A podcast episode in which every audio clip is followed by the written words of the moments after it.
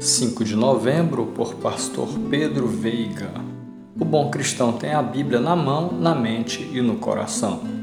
Toda a Escritura é inspirada por Deus e útil para o ensino, para a repreensão, para a correção e para a instrução na justiça, para que o homem de Deus seja apto e plenamente preparado para toda boa obra. 2 Timóteo 3, versos 16 e 17. Nossos dias é possível observar que a Bíblia não é aceita pela sociedade como autoridade última em regra de vida e prática. Isso é devido a seu caráter normativo, uma vez que a sociedade atual não quer admitir verdades absolutas que possam legislar acima da vontade própria plural.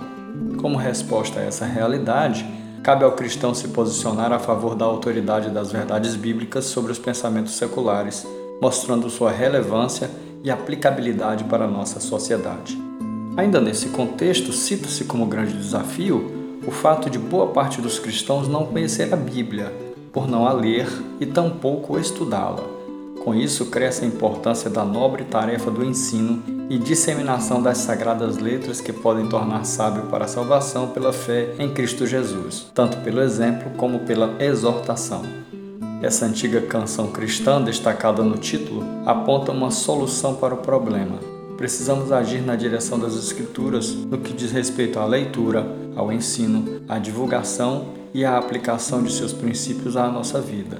Para isso, devemos escolher por iniciativa própria nos submeter à autoridade da Palavra de Deus e assim sermos tomados de toda a plenitude de Deus.